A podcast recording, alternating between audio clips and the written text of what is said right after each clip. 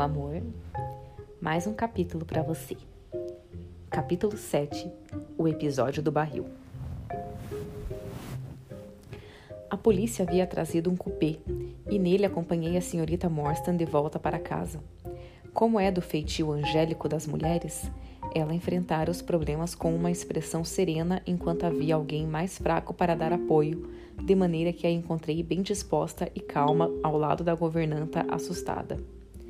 No cupê, no entanto, ela primeiro empalideceu e em seguida irrompeu um choro convulsivo. Tão terrivelmente tinha sido colocada à prova pelos acontecimentos da noite. Ela me contou posteriormente que lhe parecia frio e distante nessa viagem ela mal desconfiava da luta que era travada em meu peito ou o esforço de autocontrole que me segurava. Minha solidariedade e amor a buscavam, da mesma forma que minha mão havia feito no jardim. Senti que anos de convenções sociais não poderiam ensinar-me a conhecer a sua natureza doce e brava como este dia de estranhas experiências. No entanto, dois pensamentos selavam em meus lábios as palavras de afeto. Ela estava frágil e desamparada, com o espírito e os nervos abalados.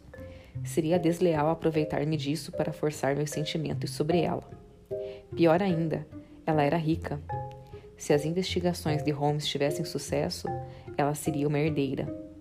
Era justo e honrado que um cirurgião vivendo de uma pensão do exército tirasse vantagem de uma intimidade trazida pelo acaso? Ela não me olharia como um mero caçador de fortunas vulgar? eu não poderia correr o risco de que, de que um pensamento dessa natureza lhe passasse pela mente. Esse tesouro de Angra erguia-se como uma barreira intransponível entre nós. Eram quase duas horas quando nós chegamos à casa da, senhor, da senhora Cecil Forrester.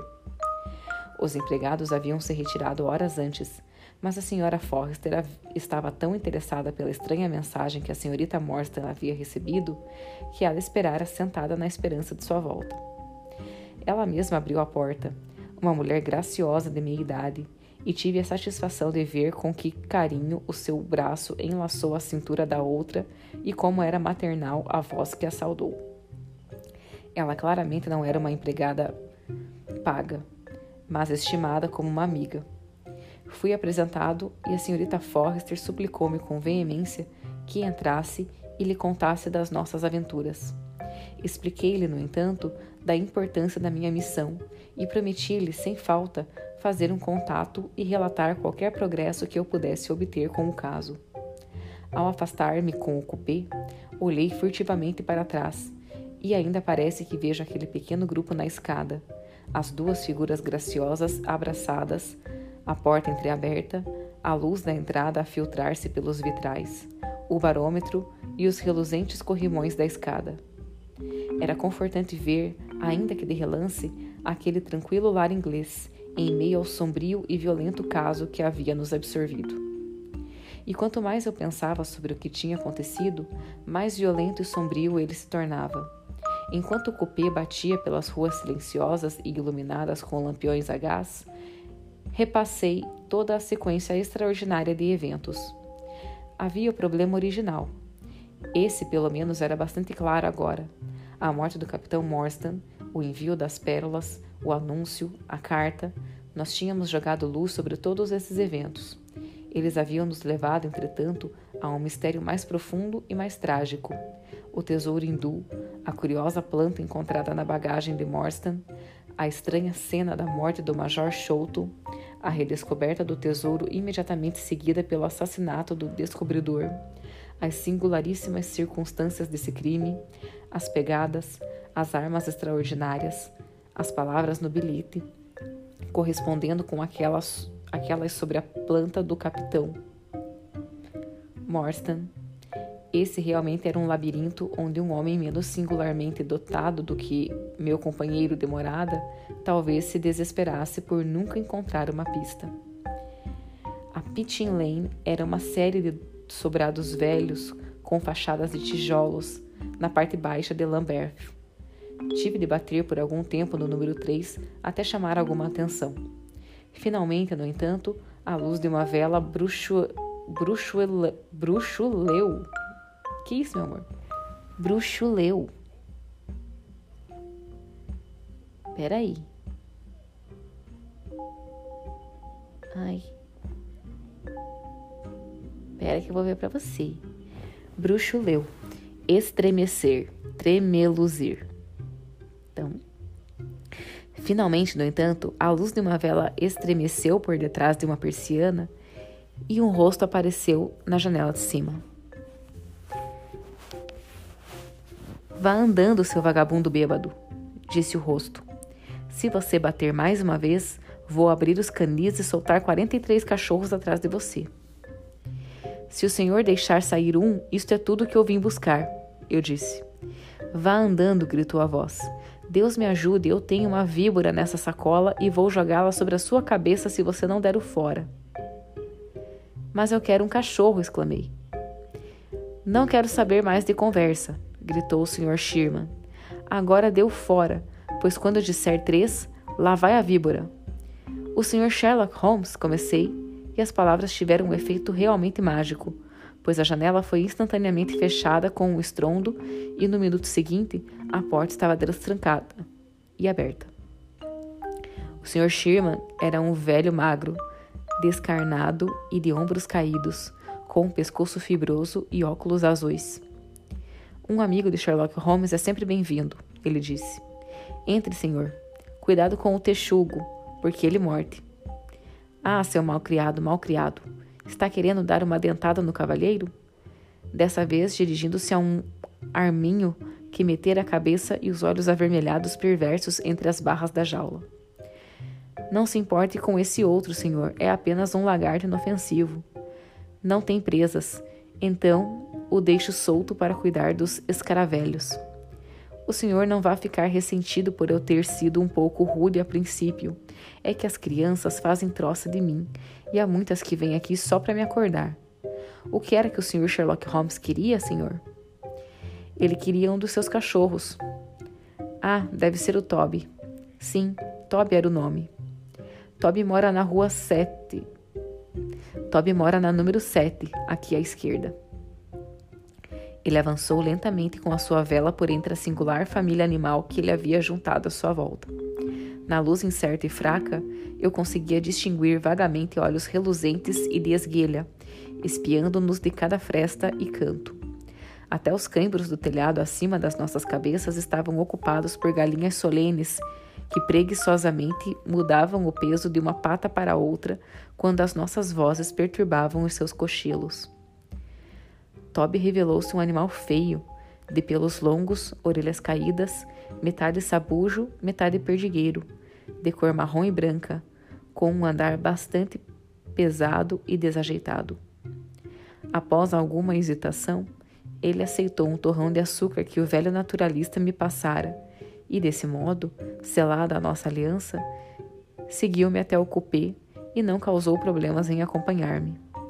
O relógio do Palace havia recém marcado três horas quando me vi novamente de volta a Podycary Lodge. O ex-boxeador McMurdo, ao que fiquei sabendo, havia sido preso como cúmplice, e tanto ele como o Sr. Chouto tinham sido levados para o posto policial. Dois agentes guardavam o portão estreito, mas deixaram-me passar com o cachorro quando mencionei o nome do detetive. Holmes estava na soleira da porta, com as mãos no bolso, fumando o seu cachimbo. Ah, você o trouxe, disse ele. Um ótimo cachorro. Altney Jones já foi embora. Tivemos uma imensa demonstração de energia desde que você saiu. Ele prendeu não somente o amigo Tadeus, mas o porteiro, a governanta e o criado hindu. Nós temos a casa só para nós, salvo o sargento lá em cima. Deixe o cachorro aqui e venha comigo. Amarramos Toby na mesa da estrada, da entrada, e subimos mais uma vez a escada.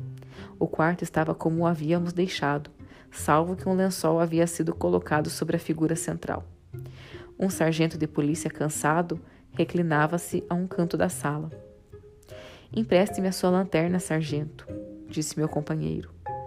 Agora amarre este pedaço de corda em torno do meu pescoço, de maneira que ela fique pendurada à minha frente. Obrigado. Agora eu tenho de tirar minhas botas e meias. Leve-as consigo para baixo, Watson. Eu vou fazer uma pequena escalada. e mergulhe o meu lenço no creosoto. Assim está bom. Agora suba no sótão comigo por um momento. Entramos com dificuldade pelo buraco. Holmes voltou mais uma vez o seu lampião para as pegadas no pó. Eu gostaria que você observasse particularmente essas pegadas, disse ele. Vê nelas algo digno de nota? Elas são, respondi, de uma criança ou de uma mulher pequena. Mas afora o seu tamanho, não há nada mais? Parecem pegadas como outras quaisquer. De forma alguma, olha aqui. Esta é a impressão de um pé direito no pó. Agora vou fazer uma com o meu pé descalço ao seu lado. Qual é a diferença mais importante? Seus dedos estão apinhados juntos. A outra impressão tem cada dedo nitidamente separado. Exatamente. Esse é o ponto. Guarde-o na memória. Agora você faria o favor de ir até aquela abertura e cheirar o canto do quadro de madeira? Eu vou ficar aqui, já tenho, já que tenho este lenço na mão. Fiz como ele pediu e imediatamente senti um forte cheiro semelhante a alcatrão. Foi aí que ele colocou o pé para sair. Se você pode farejá-lo, acho que Toby não terá dificuldade. Agora, vá lá embaixo, solte o cachorro e fique atento à chegada de Blondin. Blondin, Charles Blondin, alcunha de Jean-François Gravelet, que atravessou em 1855 as cataratas do Niágara, equilibrando-se sobre um cabo. Entendeu, meu amor? Quando cheguei ao jardim, Sherlock Holmes estava no telhado e eu podia vê-lo como um enorme vagalume rastejando lentamente junto à cumeeira. Cumeeira é a parte mais elevada de uma casa, na junção das duas águas do telhado. Você já sabia, meu amor? Eu não sabia, não. Perdi-o de vista atrás de um conjunto de chaminés, mas ele logo reapareceu e então sumiu mais uma vez do lado oposto. Quando dei a volta na casa, encontrei-o sentado no canto de um beiral. É você, Watson? gritou ele. Sim, aqui é o lugar. O que é essa coisa preta aí embaixo? Um barril d'água. Com tampa? Sim. Algum sinal de uma escada? Não. Que diabo esse sujeito? Esse lugar é de quebrar o pescoço. Se ele conseguiu subir por aqui, eu devo conseguir descer. Os canos d'água parecem bastante firmes. Seja como for, lá vou eu. Houve um arrastar de pés e o lampião começou a descer firmemente pelo canto da parede. Então, com um pequeno salto, ele caiu sobre o barril e de lá para o chão. Foi fácil segui-lo, disse ele, calçando as meias e os sapatos. As telhas estavam frouxas por todo o caminho e, na sua pressa, deixou cair isso. Ele confirma meu diagnóstico, como dizem vocês médicos. O objeto que ele me passou era um pequeno pacote ou bolsa, tecido com palhas coloridas e com algumas lantejoulas amarradas em torno. Em forma e tamanho, não era muito diferente de uma cigarreira. Dentro havia meia dúzia de espinhos de madeira escuros, afiados em uma extremidade e arredondados na outra, como que havia acertado Bartolomeu Chouto. São armas infernais, ele disse. Cuidado para não se espetar. Estou muito satisfeito em tê-los encontrado, pois é provável que sejam todos os que ele possui. Assim não precisaremos ter tanto medo de encontrar um cravado em nossa pele de uma hora para outra. Eu preferiria enfrentar a bala de um Martini. Martini. Do rifle Martini Henry, usado pelas forças britânicas. Hum. Continuando. Você estaria pronto para um estirão de 10 quilômetros, Watson? Certamente, respondi. A sua perna suportará? Ah, sim. Aqui está você, cachorrinho, bom e velho Toby. Cheire isso, Toby, cheire. Ele colocou o lenço embebido em criosoto no focinho do cão, enquanto o animal parava com suas pernas peludas separadas e inclinando a cabeça concomitantemente, como um especialista a cheirar o buquê de um famoso vinho. Holmes então jogou o lenço para longe, amarrou uma robusta corda à coleira do sabujo e conduziu-o ao pé do barril da água. O animal imediatamente irrompeu em uma série de latidos agudos e trêmulos, e com o focinho junto ao chão e o rabo em pé, atirou-se sobre o rasto em, em tal ritmo que esticou a coleira e nos fez caminhar o mais rápido que podíamos.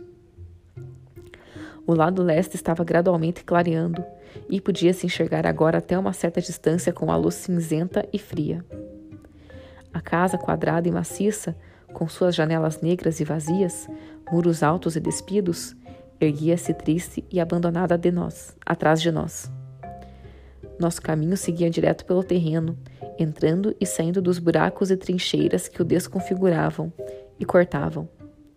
Todo lugar, com seus montes de lixo espalhados e arbustos sem corte, tinha um aspecto sinistro e agorento que se harmonizava com a sombria tragédia que pairava sobre ele.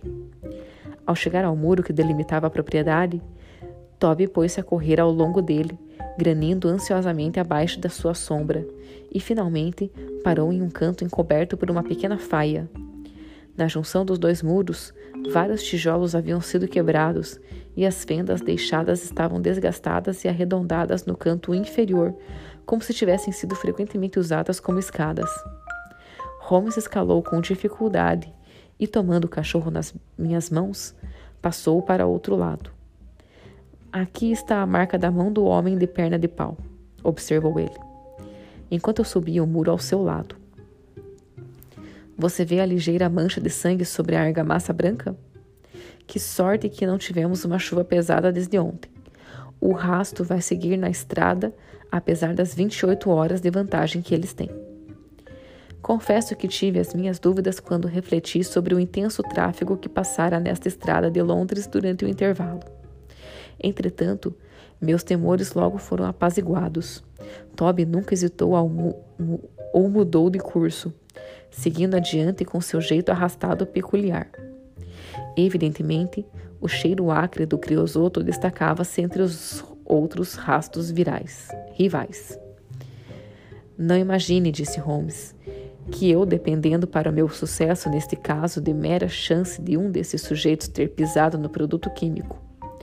Eu tenho agora o conhecimento de elementos que me habilitariam a segui-los de muitas maneiras diferentes. Essa, entretanto, é a mais fácil, e visto que a providência colocou-a em nossas mãos, eu seria culpado se a negligenciasse. Ela evitou, porém, que o caso viesse a ser o belo pequeno problema intelectual que um dia ele prometeu ser. Poderia haver algum crédito a ser ganho dele, não fosse essa pista tão palpável. Você tem crédito de sobra, eu disse. Eu lhe asseguro, Holmes, que estou maravilhado com os meios pelos quais você tem obtido os resultados neste caso. Mais até que o assassinato de Jefferson Hope. A coisa me parece mais profunda e inexplicável. Como, por exemplo, você pôde descrever com tal confiança o homem da perna de pau? Calma, meu caro. Trata-se da simplicidade em si. Eu não gostaria de soar teatral. Tudo é óbvio e está às claras. Dois oficiais que estavam no comando de uma guarnição de um presídio ficam sabendo de um importante segredo relativo a um tesouro enterrado. Um mapa é desenhado para eles por um inglês chamado Jonathan Small.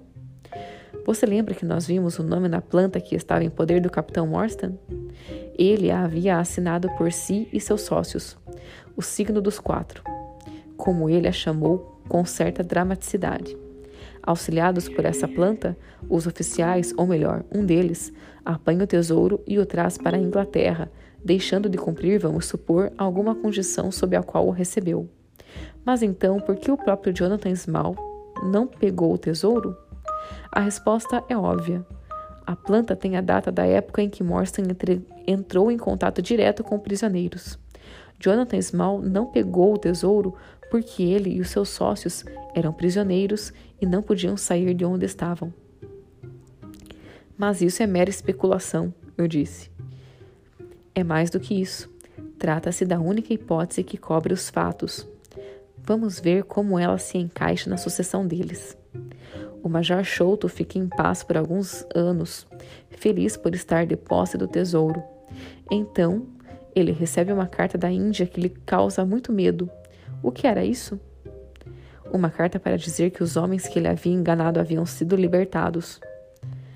Ou haviam escapado, Isso é muito mais provável, pois ele devia saber quais eram as pernas, as penas a cumprir. De outra maneira, isso não surpreenderia. O que ele faz então? Ele se acautela contra um homem com uma perna de pau, um homem branco, veja bem, pois ele o confunde com um comerciante branco e realmente atira nele com uma pistola.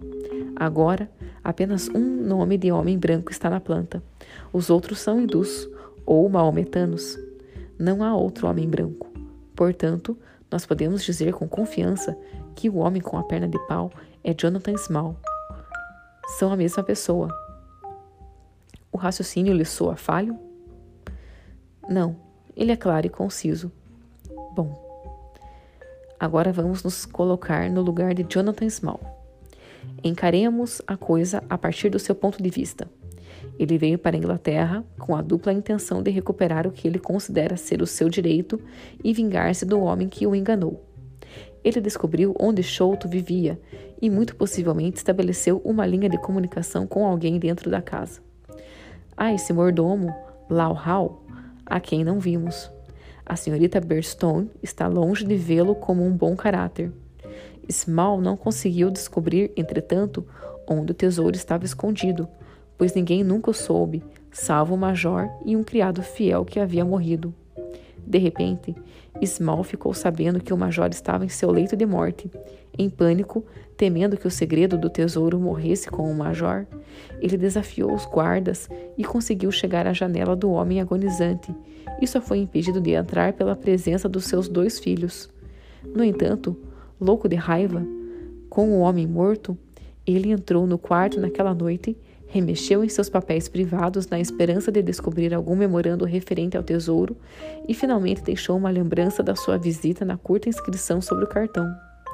Sem dúvida, ele havia planejado de antemão e, se tivesse de matar o major, deixaria um registro desse tipo como um sinal de que não fora um assassinato comum, mas, do ponto de vista dos quatro sócios, algo da natureza de um ato de justiça. Conceitos bizarros e extravagantes desse tipo são bastante comuns nos anais do crime e geralmente fornecem indicações valiosas quanto ao criminoso. Você está acompanhando tudo isso? Perfeitamente. Agora, o que Jonathan Small poderia fazer? Ele poderia somente continuar a vigiar em segredo os esforços feitos para encontrar o tesouro. Possivelmente ele deixou a Inglaterra e volta apenas em intervalos. Então houve a descoberta do sótão e ele foi instantaneamente informado disso. Novamente sentimos a presença de algum confederado no lar. Jonathan, com sua perna de pau, é absolutamente incapaz de chegar ao, ao é absolutamente incapaz de chegar ao quarto elevado de Bartolomeu Chouto. Ele leva consigo, entretanto, um sócio bastante curioso que supera essa dificuldade mas pisa com seu pé descalço no creosoto, e daí vieram Toby e um estirão de dez quilômetros mancando para um oficial vivendo da pensão do exército e com o tendão de Aquiles machucado. Mas foi o cúmplice e não Jonathan que cometeu o crime. Exatamente. E para o desagrado de Jonathan, a julgar pela forma como ele pisou firmemente quando entrou no quarto, ele não guardava rancor algum contra Bartolomeu. E teria preferido se ele tivesse sido simplesmente amarrado e amordaçado. Ele não queria colocar a cabeça em uma forca. Entretanto, não havia mais volta. Os instintos selvagens do seu companheiro tinham se manifestado e o veneno fizera o seu trabalho. Então Jonathan Small deixou seu registro, desceu a caixa do tesouro e seguiu-o até o chão. Essa é a sequência de eventos até onde posso decifrá-la. É claro, quanto à sua aparência pessoal, ele deve ser um homem de meia idade e queimado do sol após cumprir sua pena em um forno como são as ilhas de Andaman. Andamã. Sua altura é facilmente calculável pelo comprimento da passada. E nós sabíamos que ele era barbudo. Aliás, esse detalhe foi o único ponto que impressionou Tadeu Chouto quando ele viu, ele o viu na janela. Não sei se há algo mais. E o cúmplice? Ah, não há grande mistério nisso mas em breve você vai saber tudo a esse respeito. Como é agradável o ar da manhã. Veja como aquela nuvenzinha flutua como uma pena rosada de algum flamingo gigantesco. Agora, a coroa vermelha do sol atira-se sobre a massa nevoenta de Londres. Ele brilha sobre muita gente, mas ouso apostar que sobre ninguém com uma missão mais estranha do que a nossa. Como nos sentimos pequenos com as nossas mesquinhas lutas e ambições na presença das grandes forças elementares da natureza. Você conhece bem o trabalho de Jean Paul? Jean Paul, forma popular de alusão a Johann Paul Friedrich Richter, autor alemão mais conhecido por seus romances, trabalhos humorísticos e tratados filosóficos. Relativamente cheguei a ele através de Carlyle. Thomas Carlyle, historiador e ensaísta escocês, popularizou muitos escritores alemães na Inglaterra, notavelmente Hitcher. Isso foi como seguir o córrego até o lago que o origina. Ele faz uma observação curiosa, mas profunda. A maior prova da real grandeza, a maior prova de real grandeza encontra-se na percepção de sua própria pequenez. Ele argumenta, como vê, sobre uma capacidade de comparação e apreciação que é em si uma prova de nobreza. Em Hitcher há muito para se pensar. Você está com seu revólver? Tem a minha bengala. É possível que nós precisemos de algo nesse sentido se chegarmos ao seu covil. Deixarei Jonathan aos seus cuidados, mas se o outro complicar as coisas, vou matá-lo com um tiro. Ele sacou o revólver enquanto falava e, tendo carregado duas balas no tambor, colocou-o de volta no bolso direito do paletó. Durante esse tempo, tínhamos seguido a orientação de Toby por estradas meio rurais, com fileiras de casas de campo que levavam à metrópole. Agora, entretanto, estávamos começando a chegar nas rua, a ruas contínuas, onde trabalhadores e doqueiros já estavam em atividade e mulheres desalinhadas abriam portas e varriam degraus. Nos sobrados de esquina, as tavernas abriam seus negócios e homens de aspecto duro emergiam esfregando as mangas nas barbas após o trago matinal. Cães estranhos perambulavam e nos encaravam admirados ao ver-nos passar, mas o nosso inimitável Toby não olhava para a direita, tampouco para a esquerda, trotando em frente com o focinho junto ao chão e ocasionalmente ganhando, ansioso com um rasto mais forte. Havíamos percorrido Streatham, Brixton, Camberwell e agora nos encontrávamos em Kingston Lane, rumando por ruas laterais para o leste do oval. Os homens que seguíamos pareciam ter comandado, ter tomado um caminho curiosamente tortuoso, provavelmente com a ideia de passarem despercebidos.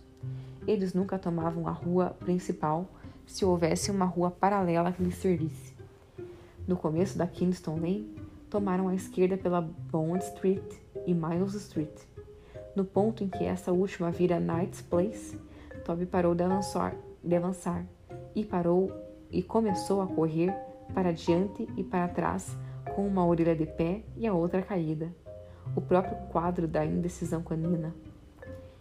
Então se arrastou em círculos, olhando de quando em quando para nós, como a pedir nossa compreensão por seu embaraço. Que diabo está acontecendo com o cachorro? resmungou Holmes. Certamente eles não tomaram um cupê ou subiram em um balão. Talvez eles tenham ficado aqui por um tempo, sugeri. Ah, está tudo bem. Ele partiu mais uma vez, disse meu companheiro em tom de alívio. Lá foi ele com efeito, pois tendo farejado ao redor, subitamente tomou uma decisão e disparou como, com uma energia e determinação que não havia ainda demonstrado. O rasto parecia ser muito mais forte do que antes, já que ele nem precisava mais pôr o focinho junto ao chão, puxando a coleira com força e tentando irromper em uma corrida. Eu podia ver pelo brilho dos olhos de Holmes que ele acreditava estarmos próximos do final da nossa jornada. Nosso caminho seguiu por Nine Elms até chegarmos ao grande depósito de madeira de Broderick e Nelson, um pouco depois da taberna White Eagle. Aqui, o cachorro desvairado de excitamento entrou pelo portão lateral para o cercado, onde os serradores já estavam trabalhando. Seguiu em disparada, passando por aparas e serragens, por uma alameda ao longo de um corredor entre duas pilhas e tábuas, e finalmente, com um latido triunfante, saltou sobre um grande barril que ainda estava no carrinho de mão sobre o qual havia sido trazido. Com a língua de fora e os olhos piscando, Tobin empoleirou-se no barril, olhando de um para o outro em busca de algum sinal de aprovação. As bordas do barril e as rodas do carrinho estavam lambuzadas com um líquido escuro e todo o ar pesado com o cheiro de criosoto. Sherlock Holmes e eu fitamos um ao outro, confusos, e então irrompemos simultaneamente em um acesso de riso.